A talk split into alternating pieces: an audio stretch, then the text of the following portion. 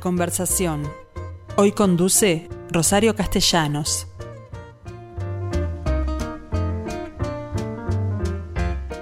Hola amigos, ¿cómo les va? Bueno, este es otro martes que me corresponde a mí conversar con ustedes y con mi invitado a propósito de un tema en particular. Recordarán que la semana pasado, pasada yo les conté que se había producido el lanzamiento del próximo Día del Patrimonio que una vez más habrá de ser un fin de semana, es decir, dos días, sábado 2 de octubre y domingo 3 de octubre. Pero además me pareció interesante que bajo el lema de las ideas cambian el mundo, eh, este Día del Patrimonio sea un homenaje a un pensador, escritor y uruguayo que tuvo mucho que ver eh, con la generación entre los siglos XIX y XX. Me estoy refiriendo a José Enrique Rodó, del cual se cumplen este año 150 años de su nacimiento. Ustedes saben que en el año 1900 José Enrique Rodó publicó un famoso trabajo suyo, entre otros muchos, que se llamó Ariel, que estaba dedicado a la juventud uruguaya y de América. Y vaya si significó para la juventud de, unos siglos más adelante un, cambio radical en su forma de pensar. Eh, según dicen, eh, de alguna forma, todo lo que vino a lo largo del siglo XX estuvo influenciado por las ideas de Rodó.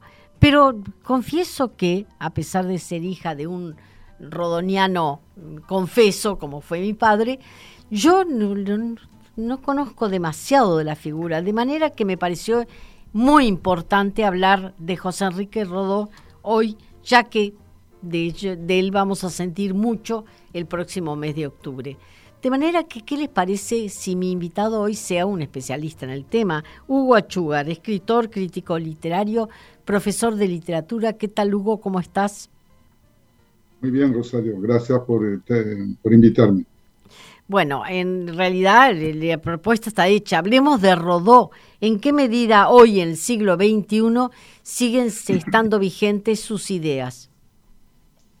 Bueno, este, como siempre, ¿no? Este, todo, todo depende de, qué lugar de, la calle te pongas. Este, hay gente que considera que todas las ideas de Rodó siguen vigentes.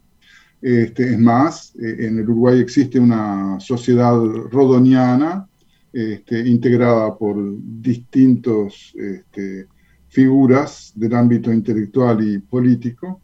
Y también hay eh, académicos este, que eh, en Uruguay, pero sobre todo en otras partes del mundo, luego de haber eh, reverenciado la, obra de Rodó, empezaron a entender que, había este, algunas objeciones que se podía hacer a la obra. lo, que sí es interesante es que eh, hasta el día de hoy, te diría yo, este, hace unos años, en el 2017 se cumplieron, se cumplió el, centenario de su muerte y hubo un congreso en Montevideo, pero además hubo una mesa redonda y una serie de jornadas en la Universidad de la República, donde tuve el honor de participar, que este, analizó la obra de Rodó en distintos aspectos.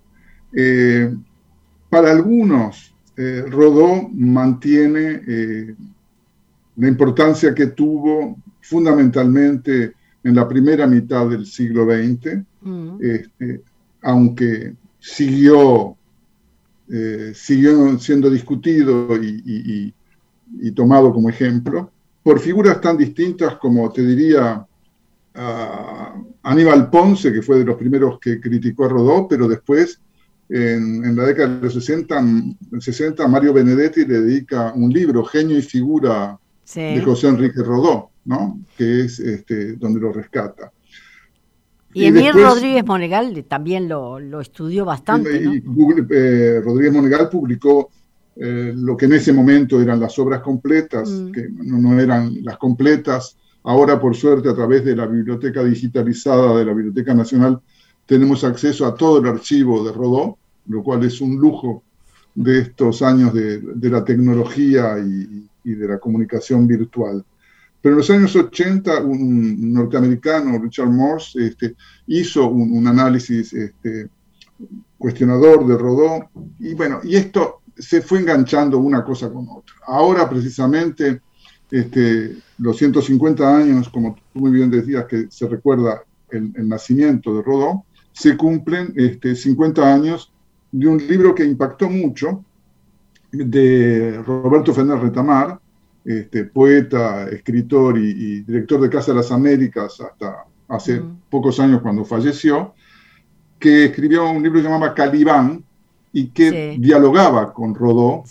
Este, y, bueno. Y, con Ariel en particular, ¿no? Con Ariel, porque él precisamente eh, decía, Ariel no es el que nos representa, el que nos representa es Calibán, etcétera, pero que lo escribió como una relectura de Rodó, es decir, es decir llegó a, tener una influencia muy, muy grande. Como tú dijiste muy bien, eh, Ariel es un, texto um, dirigido a la juventud de su época, uruguaya y de América Latina particularmente, mm, porque, porque sabes que esto lo escribí en algún momento en, en alguno de mis artículos sobre Rodó.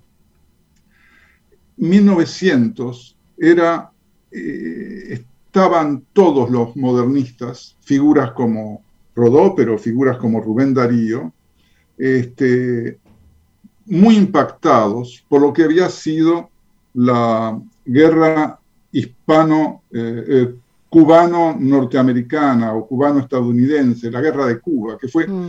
cuando el imperio español pierde Puerto Rico. El último reducto, ¿no?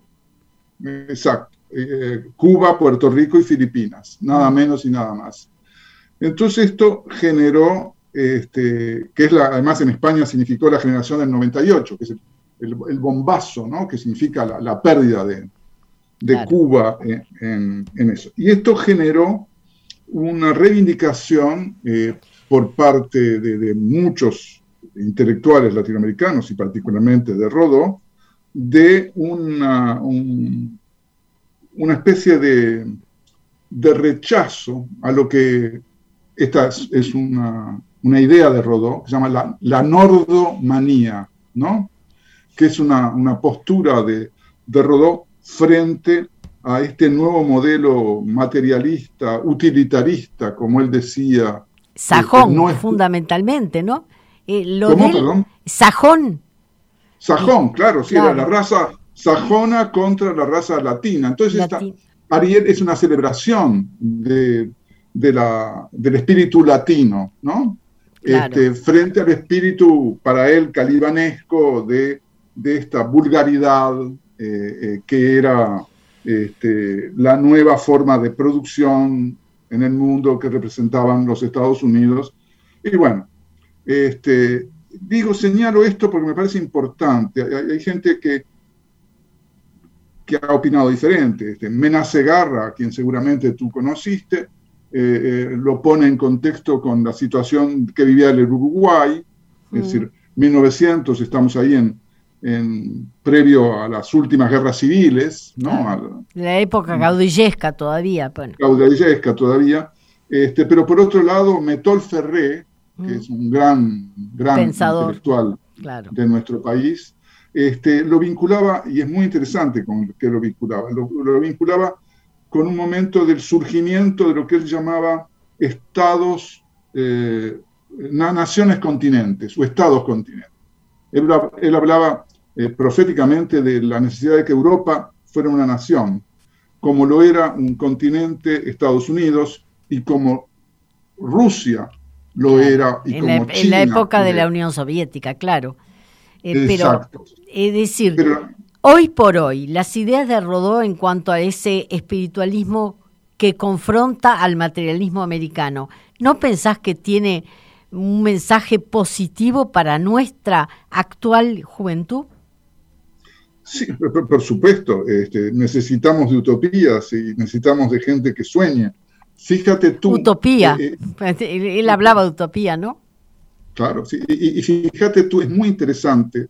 E, e, es algo que, yo creí soberbia o ignorancia mediante haber descubierto y después me enteré que 30 años antes lo había descubierto Carlos Fuentes cuando le hace el prólogo a Ariel, mm.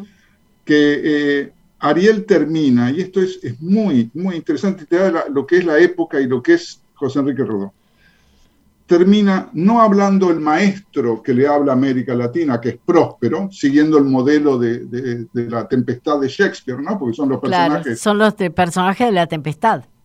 La tempestad de Shakespeare. Este, las últimas palabras no son del discurso del maestro eh, próspero, ¿no? La figura dominante en, la tempestad y en Ariel. Mm. Es el discurso que le da a, los jóvenes. Sino que le cede la palabra a un joven, dice, que se acerca y el que habla es el joven, y el joven se llama Enjolras. Y yo decía, ¿quién es este Enjolras? Porque no, no aclara, es un nombre muy raro, mm. muy, muy, poco conocido. Él no lo aclara porque en 1900 todo el mundo leía a Víctor Hugo y sobre todo leía a Los Miserables. Claro. Y sabía muy bien quién era Enjolras y entonces no había necesidad de identificarlo. y resulta que Enjolras, mira tú, qué, qué curioso, ¿no? Es todo un tema.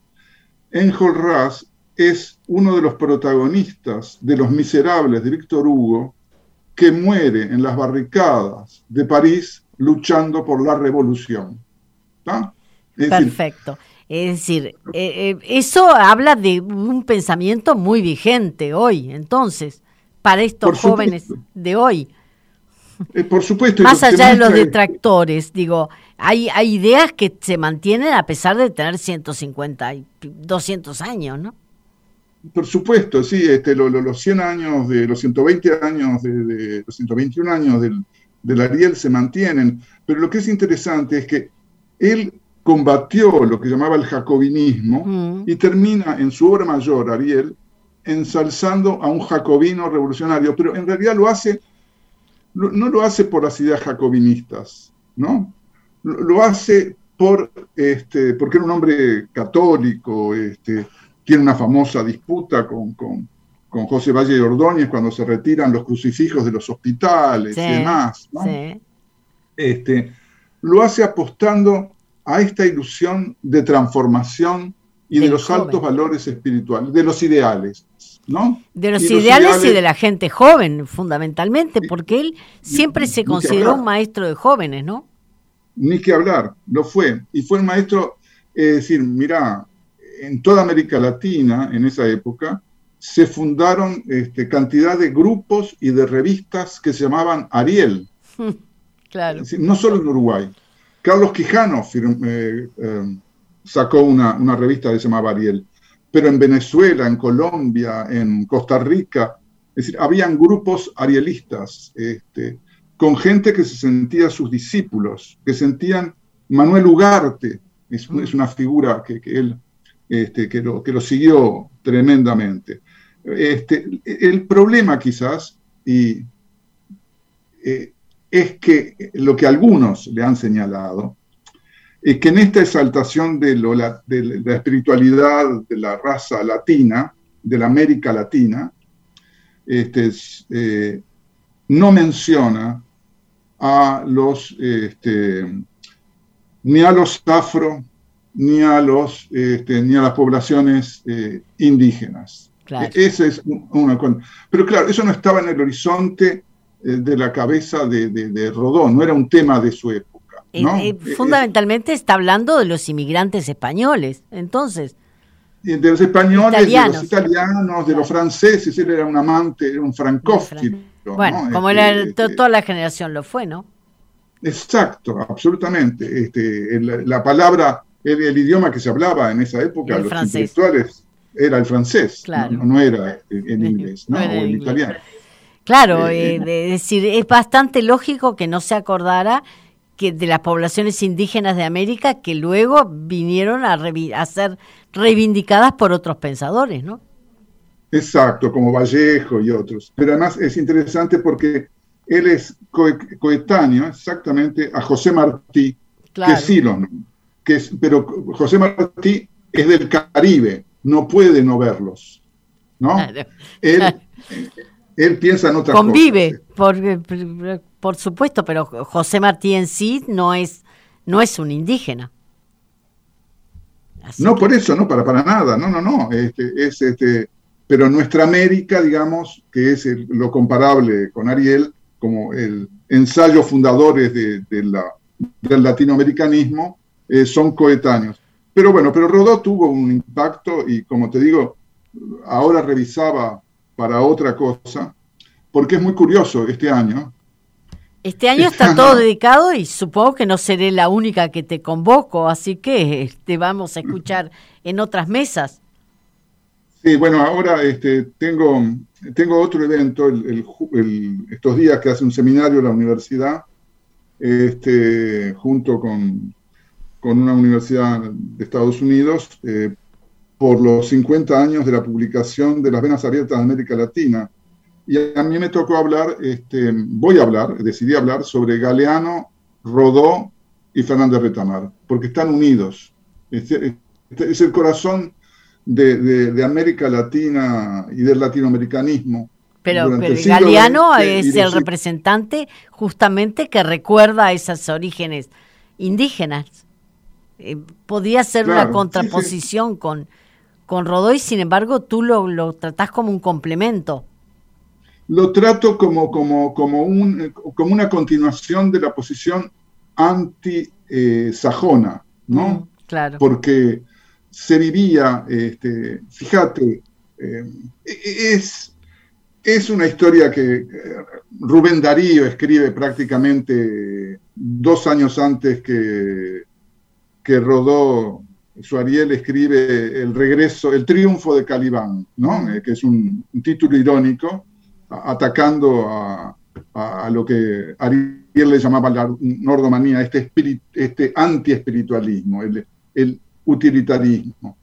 Y hay que comprender que era muy difícil para, para un hombre como Rodoy, como Julio Herrera y mucha gente del modernismo, convivir en un país que no alcanzaba ni por lejos al millón de habitantes, está muy por debajo, y que el 40-50% de esos habitantes en Uruguay eran inmigrantes.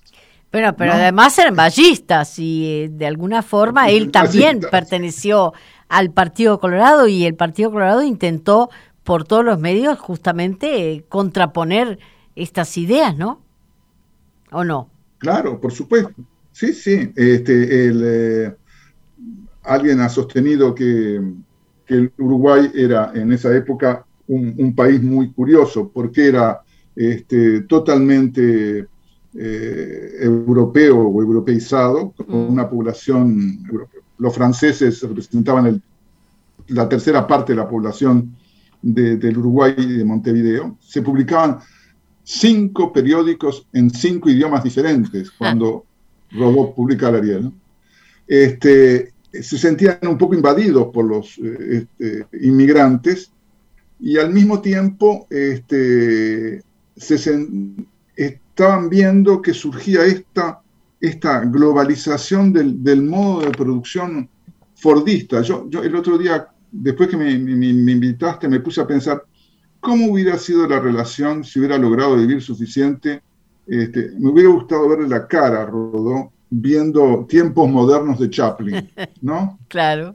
Eh, porque ese precisamente es contra eso lo que él luchaba, porque la, imagen del personaje de Chaplin es un ser totalmente deshumanizado por la producción. Mecanizado tremendamente por la industria.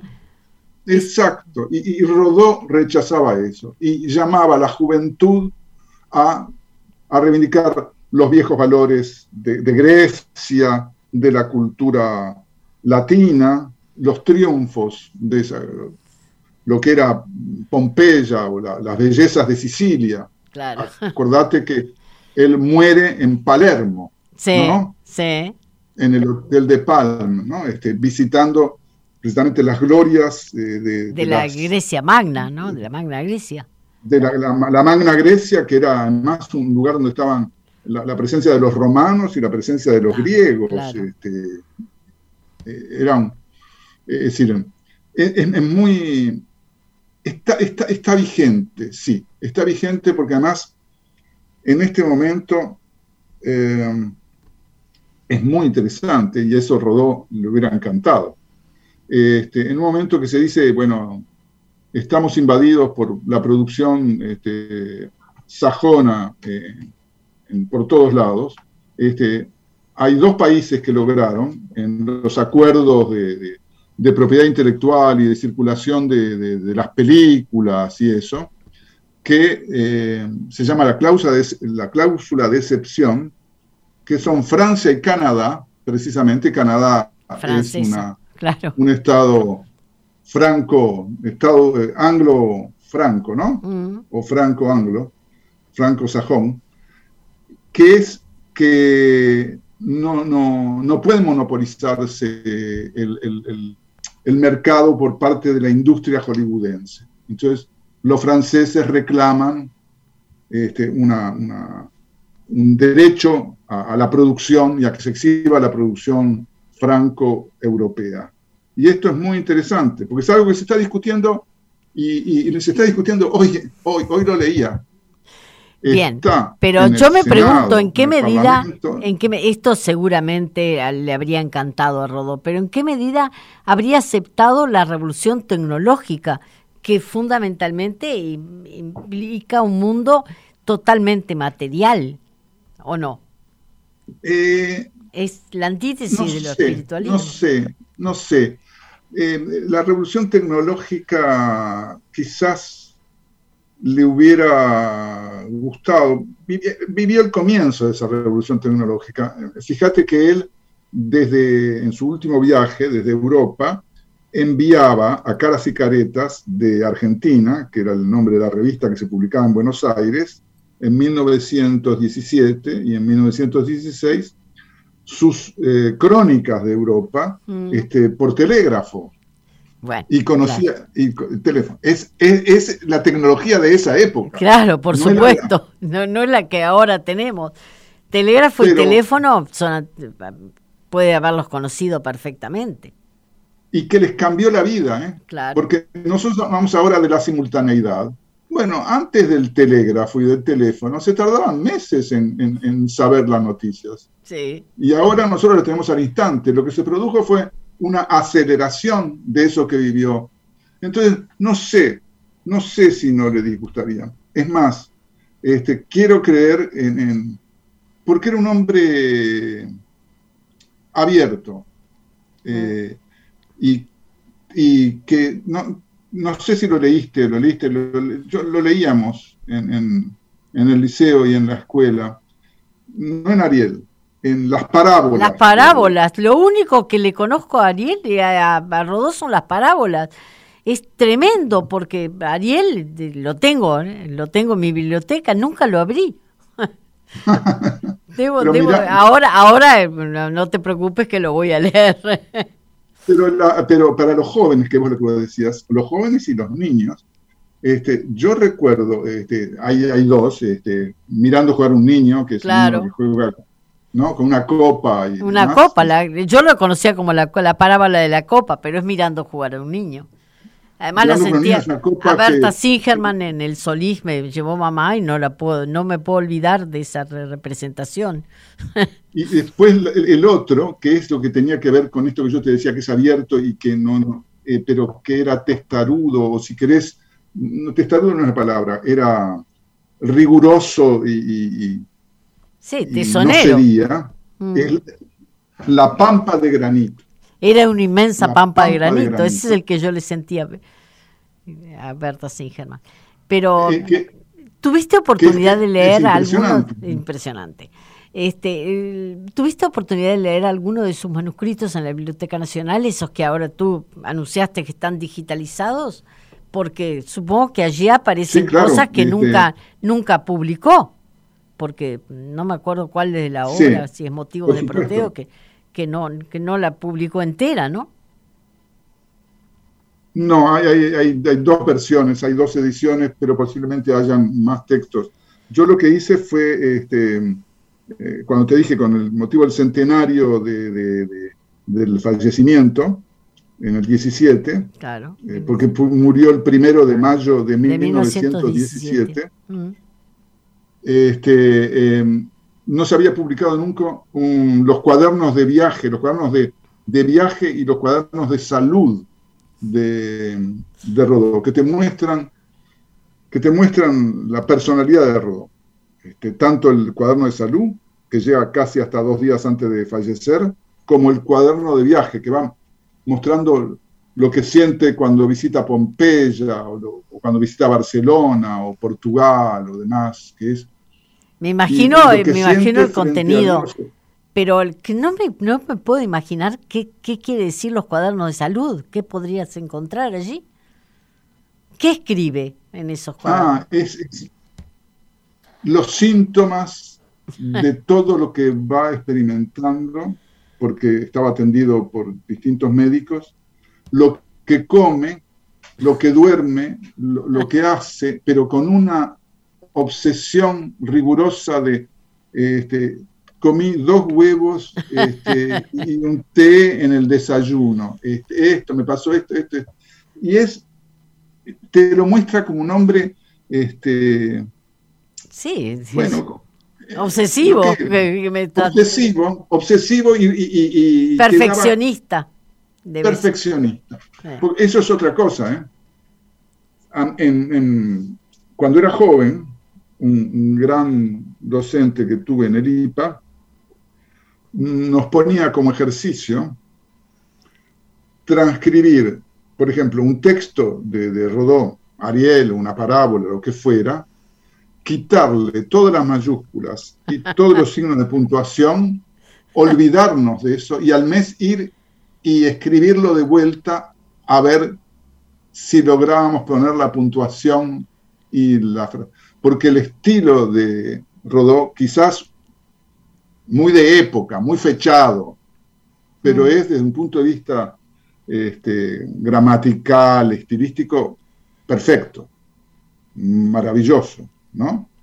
Acá a Carlos Fuentes le parecía un poco irritante el estilo, pero al mismo tiempo, pero al mismo tiempo a Carlos Fuentes que le parecía irritante, al mismo tiempo dice que era, eh, este, sobre todo el Ariel, era este, entusiasmante o, un texto muy seductor.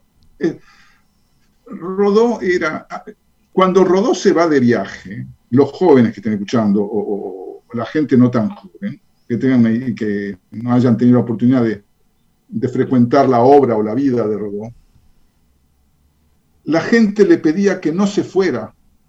Y cuando se fue en el barco, desde el puerto de Montevideo, recién apenas inaugurado, porque el, puerto se inaugura, se empieza a construir en 1901, fueron multitudes al puerto a despedirlo.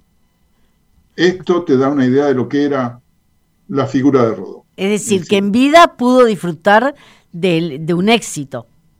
Del reconocimiento, sí. Del reconocimiento, digo, porque yo lo conocí, el reconocimiento de, generaciones posteriores, pero no sabía si en su, su misma época, cosa que no es siempre frecuente, había logrado el reconocimiento de sus pares, ¿no? Sí, sí, indiscutiblemente. Él, de algún modo algunos lo llaman el padre del modernismo, sobre todo por el ensayo que hizo sobre Rubén Darío. Y, fue reconocido por intelectuales españoles, eh, los grandes intelectuales de la generación del 98, que lo respetaron y, lo trataban igual. tenía correspondencia además con, con, todos los escritores de, América Latina y de España y, hasta de Portugal y, de otros lugares. Este, era uno, fue, era, es uno de los grandes uruguayos, como hemos tenido muchos y... dicen dicen que, tuvimos siempre grandes pensadores. Y a Rodó lo, comparan con Ferreira, por ejemplo. Pero sí, claro. Y, tuvimos a Carlos Real de Azúa. Carlos Real de Azúa, claro.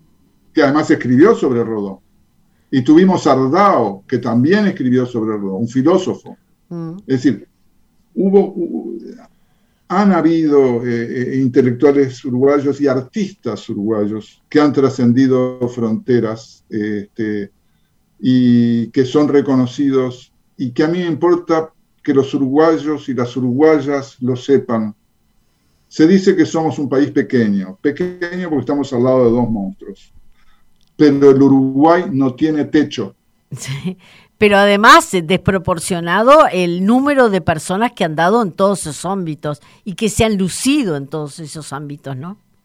Pero por favor, desde Torres García, este, Figari, Barradas. Barradas, Saez, yo qué sé, en pintura. Montones en las artes visuales, pero los tenés en la música también. La música. Mm. Ah, hay concertistas, yo qué sé, concertistas como, como eh, Dinora Barsi, que ya fue olvidada, pero fue una gran concertista en Europa y en el mundo. Este, tenés este, Onetti, tenés ahora la, trascendencia de, de, Marosa y, de otros escritores. Idea este, Vilariño, que hablar. Idea, Ida Vitale, Ida, por favor. Vitale que todavía la tenemos. Eh, Hugo, por supuesto que me quedo con muchísimas ganas de seguir charlando de este tema y con el compromiso de que voy a leer a Ariel o voy a leer a Rodó en la medida que lo tengo muy a mano y me convenciste. Eh, sigue siendo absolutamente vigente y afortunadamente no tenemos que pensar que solo Suárez y Cavani llevan nuestro prestigio fuera de fronteras. Muchísimas gracias y será hasta pronto contigo una vez más. Chau. Gracias Rosario, saludos.